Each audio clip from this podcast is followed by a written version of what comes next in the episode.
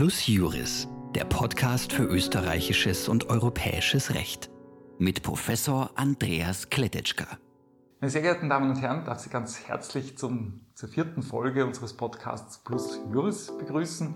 Ich freue mich ganz besonders, dass ich heute die Frau Dr. Christina Buchleitner bei mir zu Gast habe. Äh, die Frau Dr. Christina Buchleitner ist, das lege ich gleich offen, eine frühere Dissertantin von mir. Äh, aber es hat nichts mit Nepotismus zu tun, dass ich sie eingeladen habe, sondern damit, dass sie äh, die beste Dissertation der gesamten Universität Salzburg geschrieben hat. Und das habe nicht ich beurteilt, sondern eine Kommission. Liebe Christina, herzlich willkommen. Hallo, danke für die Einladung. Sehr, sehr gern. Du bist ja unglaublich jung. Darf man mit deinem das Alter darf man sagen? schon sagen, genau.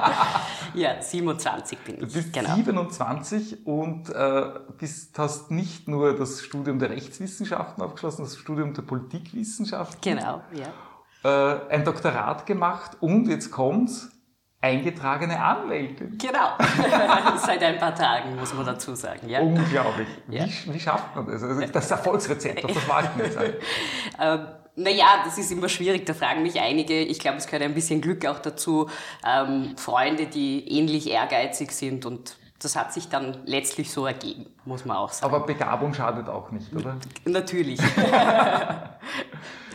Nein, ja, äh, also das äh, ist selbst für mich fast äh, unverständlich, dass man so gut sein kann. Und ich kann dir sagen, deine Dissertation zu betreuen, äh, das wünscht man sich also. Das ist ja fast keine Arbeit. Naja, also wir haben schon immer wieder auch, glaube ich, drüber diskutiert, aber äh, es hat sich dann letztlich, es hat mich tatsächlich einfach sehr interessiert, muss ich sagen, und das hat sich dann quasi von selbst geschrieben dann am Schluss. Ja. Also bei dir hat es von selbst geschrieben, bei mir hat es von selbst gelesen. Also eigentlich muss man sagen, das ist ja völlig von selbst gegangen. genau. Äh, bevor ich es noch vergesse, du hast ja auch noch andere Preise bekommen, äh, den Haslinger Preis 2019 und den Young Investigators Preis, glaube ich. Genau, genau. Also ein englischer Name ist ein bisschen schwierig. ist schwierig auszusprechen ja, genau. für mich. ähm, ja, richtig. Also der äh, Haslinger Förderpreis, den habe ich für meine Dissertation bekommen und von der Universität Salzburg eben den Young Investigator Award. Jetzt sind wir natürlich alle sehr gespannt, worüber hast du denn eigentlich geschrieben? Ich habe mich befasst mit dem äh, Gewährleistung und Irrtumsrecht, also sozusagen wie die ähm, quasi aufeinander einwirken, ob es eine Konkurrenz dieser Rechtsbehelfe gibt und was das letztlich sozusagen für die Praxis bedeutet. Also was ist so quasi der stärkere Rechtsbehelf? Ähm, das ist natürlich für Anwälte immer interessant, sozusagen auf, auf welchen Rechtsbehelf schütze ich mich und was sind die Unterschiede und wie kann ich die gezielt einsetzen, um sozusagen für den Mandanten das beste Ergebnis zu erzielen. Ähm, also ich war ja ganz, ganz erstaunt, dass du mit dem Thema gekommen bist, dass noch nie, niemand vorher auf die Idee gekommen ist, weil äh, das wissen ja alle Juristen, die uns zuhören, Gewährleistung und Schadenersatz ist quasi der alte Hut schlechthin. Seit dem Jahr 1990, als das der oberste Gerichtshof in einer verstärkten Senatsentscheidung entschieden hat und dann im Jahr 2002 ist das dann ins Gesetz gekommen, in 33 Jahren, das kennt jeder. Und dann lag es ja eigentlich total nahe, die Konkurrenzgewährleistung und Irrtum sich anzuschauen und das ist aber fast ein weißes Feld gewesen. Ja, das stimmt. Äh, ich glaube, das liegt auch daran, dass man das Irrtumsrecht sozusagen lange Zeit eigentlich eher quasi nur in den Lehrbüchern behandelt hat und das in der Praxis noch nicht so eine große Rolle gespielt hat. Es gibt natürlich, muss man auch dazu sagen, schon Teilbereiche, die untersucht sind. Also es war nicht so, dass sozusagen alles neu war, äh, aber es hat mich eigentlich selber überrascht, dass es sozusagen gesamt betrachtet zu wenig dazu gibt. Warum äh, ist aus deiner Sicht das Irrtumsrecht jetzt plötzlich so in Mode gekommen? Weil es ja sozusagen, wenn man es so betrachtet, mit dem Irrtumsrecht die Möglichkeit besteht, einen Vertrag ganz aufzuheben. Äh, typischerweise ist es so, wenn man zum Anwalt geht, dann möchte man nicht unbedingt noch eine Verbesserung zulassen, sondern dann möchte man die Sache, die man gekauft hat, möglichst schnell loswerden und seinen Kaufpreis zurückbekommen.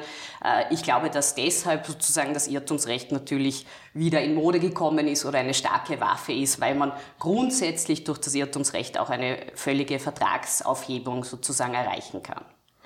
Und äh, ich glaube, das erste Mal, wo es so richtig eingeschlagen hat, war ja in der Anlageberaterhaftung. Genau, ja, das war so quasi das erste Thema, weil da, da teilweise das Gewährleistungsrecht sozusagen nicht eine, nicht, äh, und auch das Schadenersatzrecht gewisse Probleme aufgewiesen hat und da hat man durch das Irrtumsrecht durchaus einige Prozesse gewonnen. Äh, der Pferdefuß am Irrtumsrecht ist ja die Gewährle äh, ist ja, ist ja die Verjährungsfrist, sage ich schon, die Gewährleistungsfrist. Die Verjährungsfrist, die ja drei Jahre ab Vertragsabschluss läuft. Äh, siehst du da einen gewissen Reformbedarf oder soll man das so lassen? Ich glaube, dass es für die Rechtssicherheit durchaus ein, ein, ein, ein, ein sinnvoller Ansatz ist, dass man das nicht weiter verlängert, weil letztlich irgendwann möchte man dann auch Klarheit haben als Verkäufer, ob man einen Vertrag aufheben kann oder nicht. Es gibt natürlich andere Möglichkeiten durch die Vertragsauslegung, das ein wenig sozusagen auszuhebeln. Ähm, aus Rechtssicherheitsgründen ist es sicher sinnvoll, da keine längere Verjährungsfrist äh, festzusetzen.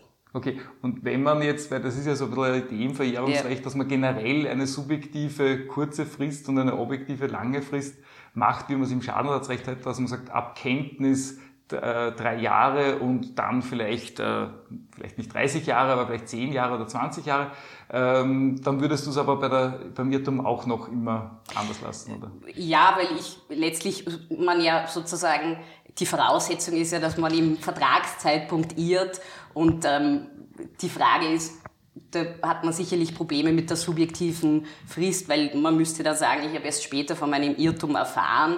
Also so gesehen finde ich dieser Vertragsabschluss als, als, als maßgeblicher Beginn durchaus sinnvoll. Okay. Ähm was war jetzt so deine, also ich weiß es ja, aber die Hörer wissen es nicht, äh, was war so deine, deine, deine Grunderkenntnis? Also ich war ja fast geflasht von dem, was du dort geschrieben hast.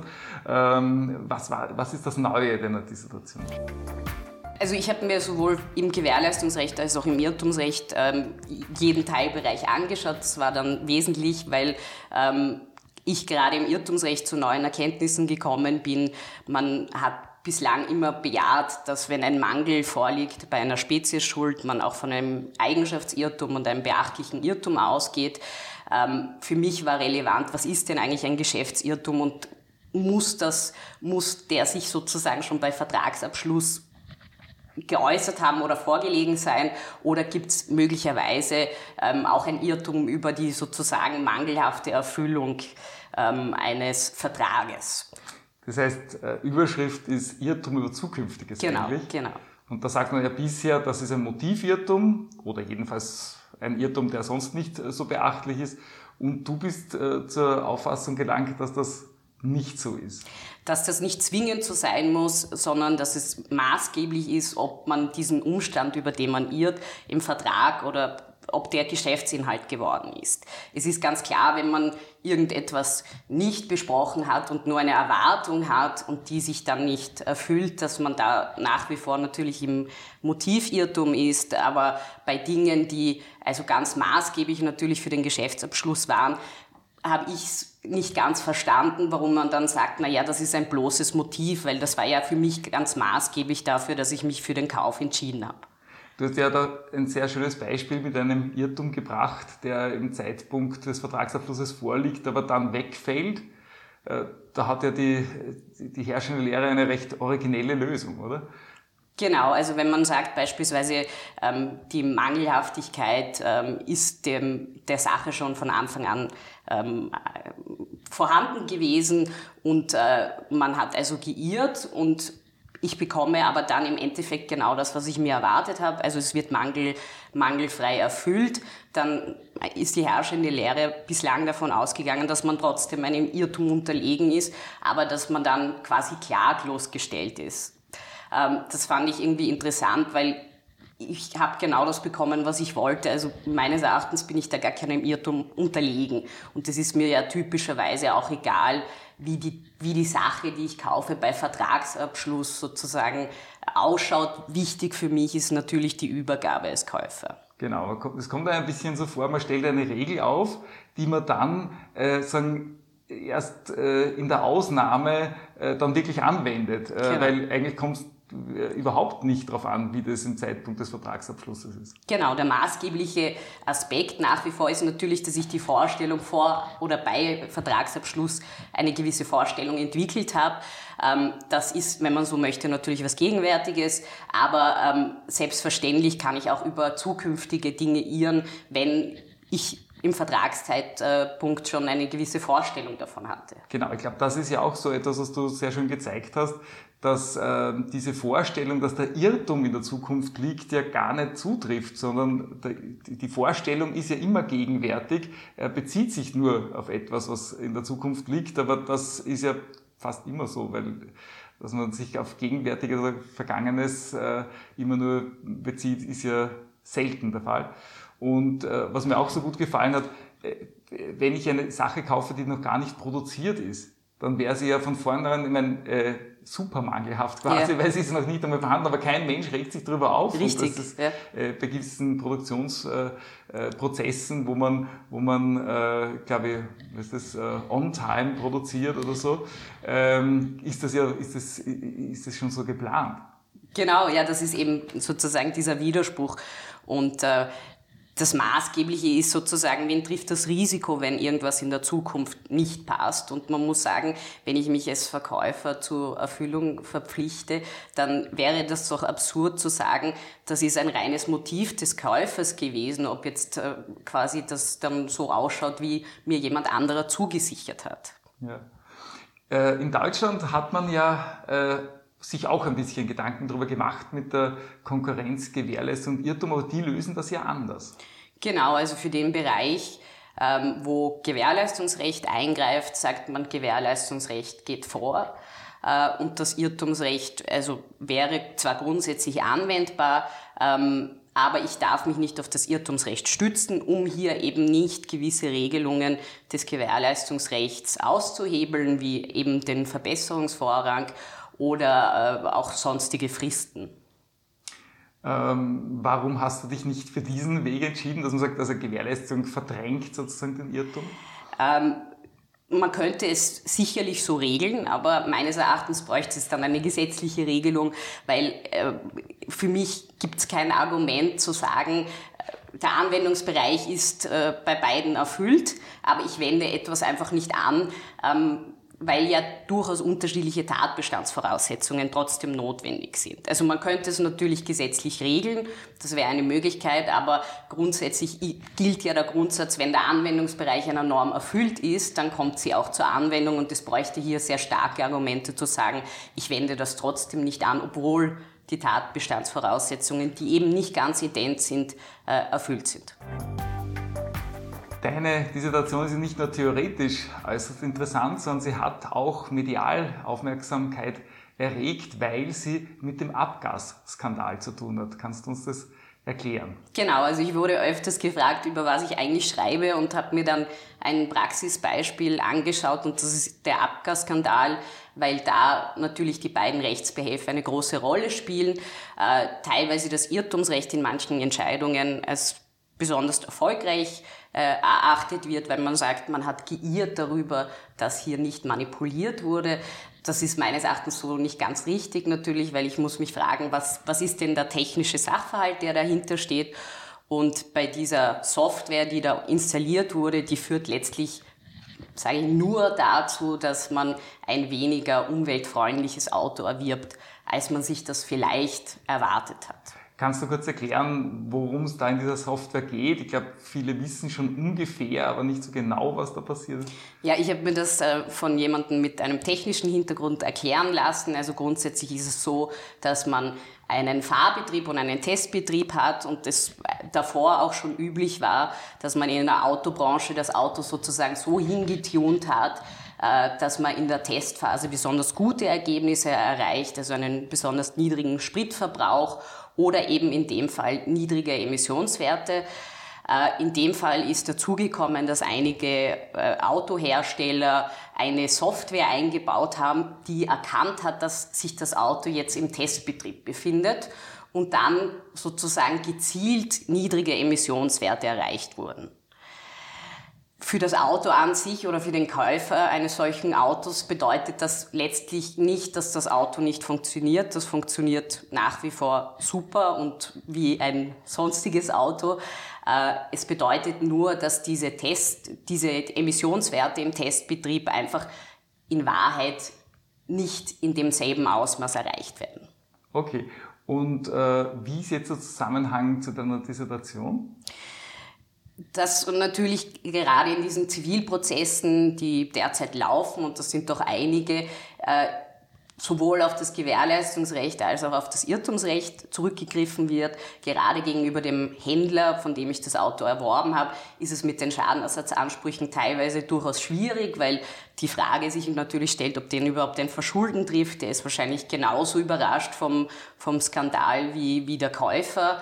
Äh, und da gibt es natürlich unterschiedliche Möglichkeiten. Das Gewährleistungsrecht sieht natürlich einen äh, Nacherfüllungsvorrang vor. Das heißt, da war die Frage, muss ich mir so ein Software-Update aufzwingen lassen oder nicht. Im Irrtumsrecht würde sich so eine Frage grundsätzlich nicht stellen. Äh, deswegen wurde teilweise auch aufs Irrtumsrecht zurückgegriffen. Und wie ist deine Einschätzung? Glaubst du, es gibt ja schon einige unterinstanzliche Entscheidungen. Die einen sind sagen, für die Kläger, für die Käufer der Fahrzeuge, die anderen wieder dagegen. Äh, wie ist deine Einschätzung? Wie wird das am Ende des Tages ausgehen? Ja, es ist eigentlich sehr schwierig, weil die erste Frage, die sich stellt, liegt überhaupt ein Mangel vor. Äh, das wird man wohl bejahen müssen, weil sozusagen in der Werbung ja das besonders als Clean Diesel beworben wurde. Das heißt, man darf wohl erwarten, dass auch diese Emissionswerte besonders niedrig sind, was sie faktisch nicht in dem Ausmaß sind.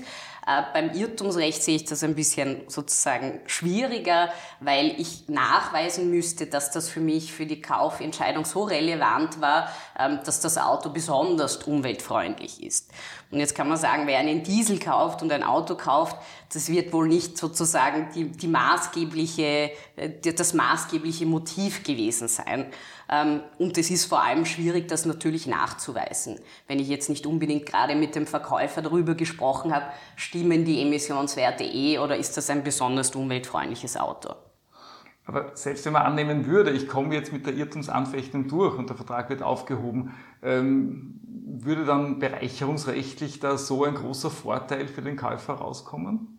Das ist natürlich die Frage, weil der natürlich auch ein Benutzungsentgelt zahlen müsste und gleichzeitig heißt es derzeit, dass eigentlich keine Wertminderung eingetreten ist. Das heißt, es ist die Frage, ob ich denn wirklich so viel davon habe, wenn ich das Auto zurückgebe und ein Benutzungsentgelt zahlen muss. Das heißt, es käme dann unter Umständen genau das raus, was ich auch bekomme, wenn ich das Auto genau. weiterverkaufe. Genau, genau. Also ein bisschen wie das Hornberger Schießen. Genau. es kommt dann am Schluss nichts heraus. Was sind deine weiteren Pläne? Du bist jetzt äh, in der Anwaltskanzlei. Genau, also ich bin jetzt als selbstständige Anwältin gerade tätig. Das heißt, äh, dein Plan ist äh, eher in kleiner Struktur zu bleiben oder oder genau selbstständig. Also man wird sehen, wie sich es dann weiterentwickeln kann. Man kann das ja eh nie sagen. Aber mir gefällt das eigentlich die Selbstständigkeit und das mehr oder weniger alleine zu tun. Äh, das hat einfach viele Vorteile, finde ich. Ähm, das ist eine, eine große Freiheit und ich finde, das macht den Anwaltsberuf auch aus. Es ist äh, spannend, dass du das sagst, weil du ja noch so jung bist. Äh, das ist nämlich genau das, was meine Freunde, die in unterschiedlichsten Strukturen arbeiten, alle ein bisschen so durchgehen lassen, dass dieses Freiberufliche bei manchen fast schon ein bisschen abhanden gekommen ist und dass sie sich da fast wieder ein bisschen zurücksehnen würden. Ja, das sehe ich eigentlich auch so. Es kommt natürlich darauf an, was man machen möchte. Also gewisse Rechtsgebiete, glaube ich, kann man nur in einer großen Struktur machen. Aber da mein Fokus mehr auf dieses sozusagen Private Client ist, glaube ich, kann man das in einer kleinen Struktur sehr gut machen. Und es wird auch von den Leuten sehr geschätzt, weil einfach ein familiäreres Umfeld sozusagen dadurch gegeben ist. Vielen, vielen Dank, liebe Christina. Heute war bei mir die Frau Dr. Christina Buchleitner. Rechtsanwältin und äh, Absolventin der Universität Salzburg, äh, bei mir zu Gast. Ich bedanke mich ganz herzlich fürs Gespräch. Gerne und danke für die Einladung. Und äh, das war auch die vierte Folge von Plus Juris. Ich hoffe, Sie bleiben weiter dabei. Wir sind auch sehr gern, äh, wir freuen uns auch sehr über Ihre Zuschriften ähm, und äh, die nächsten Folgen werden sich unter anderem mit Montesquieu und dem Glücksspielmonopol beschäftigen. Dankeschön und auf Wiederhören.